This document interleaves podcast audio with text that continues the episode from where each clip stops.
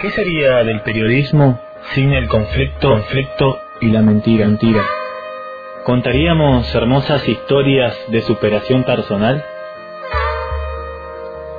Las hay, yo sé que las hay, pero ¿y si retomamos el principio y volvemos al elemento?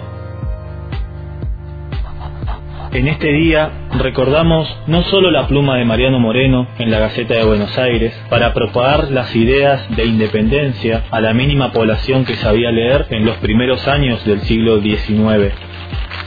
No solo reconocemos que cuando el Estado se impuso bajo la idea hegemónica y centralista de las élites, aplastando con el fusil y el destierro a toda diversidad, la inmigración de anarquistas y socialistas junto con el hervidero de la sangre de mujeres y hombres de valles, montes, desiertos y pampas, forjaron la trinchera ideológica de los intereses del pueblo. Tampoco clamamos por el elemento, la faz, el origen de las ideas de posibles mundos diferentes que se volvieron en el argumento del oficio periodístico. Simplemente somos testimonio de ello.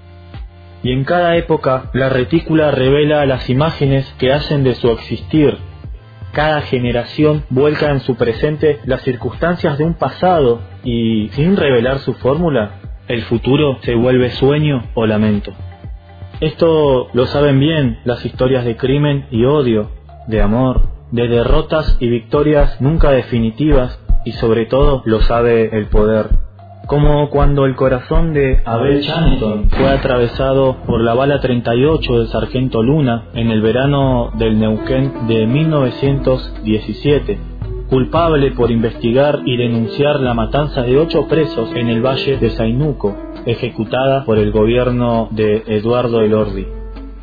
Lo supo la desobediencia política de Alicia Ure, quien transitó su obra literaria, periodística e intelectual como una vivisección permanente en la clandestinidad, el encierro y el exilio. Mujer revolucionaria en la prensa y en la acción política.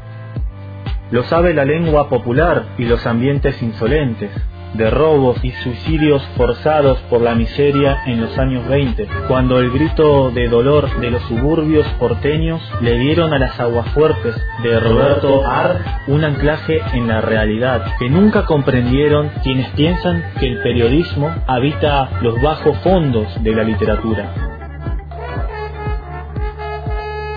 También acá en la Patagonia, donde la campaña de Roca dejó una herida sangrante, la puesta del sol con su horizonte oeste rojo fue un seguro presagio de mal tiempo para los carreros, narraban las crónicas de Asensio Abelcón. Cuando en el silencio de la estepa su lápiz negro observaba cómo el viento adquiría la violencia ruidosa que le dio la justa fama de infernal. Así, en cada época y en cada lugar el periodismo lleva a cuestas su hecho fundante. En el desvelo de lo cotidiano, en la aventura fugaz de la vida errante, en la denuncia y el drama de la permanente crisis. Una alegoría ultrajada por los dueños de las cosas y los diccionarios.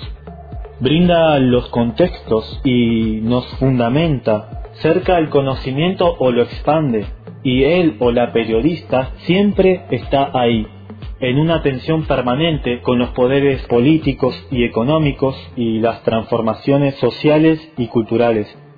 El periodismo nunca está quieto, es un ecosistema de visiones, hechos y formas de contarlos que se recrea en el drama de la vida pública. Actualmente, entre el vértigo de las noticias que sobreabundan y los estados de opinión alterados por el ritmo frenético de la información instantánea. Surca en las redes sociales, ola hacedora de creatividad, democracia y diversidad, cuando la opresión pide tregua y los medios callan o naturalizan.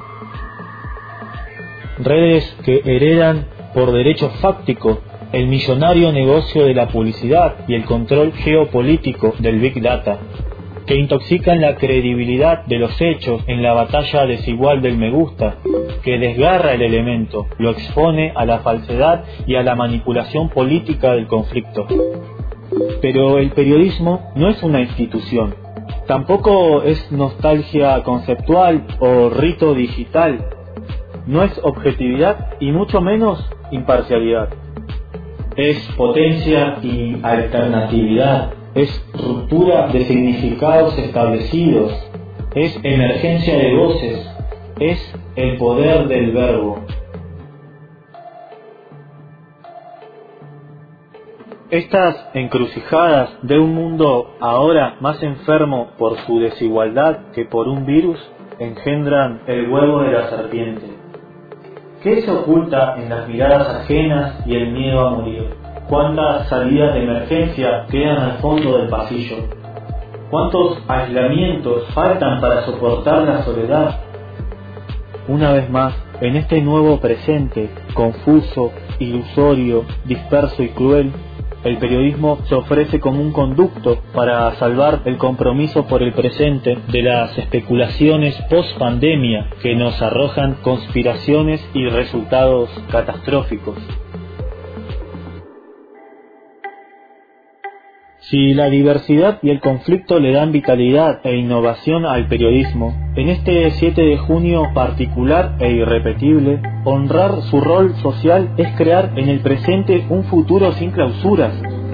Es animarse a contar verdades, sí, verdades, verdades de la experiencia del mundo, de las preguntas de la calle y su gente. Esa es la única verdad, la pregunta que contiene todas las posibilidades y estalla en los sentidos que batallan por su gloria. También es lograr que la precarización laboral no se naturalice y reconocer el inmenso valor de comunicadoras y comunicadores que desde el más instintivo acto de dignidad construyen la agenda de los sueños. ¿Qué sería del periodismo sin el conflicto, conflicto y la mentira, la mentira?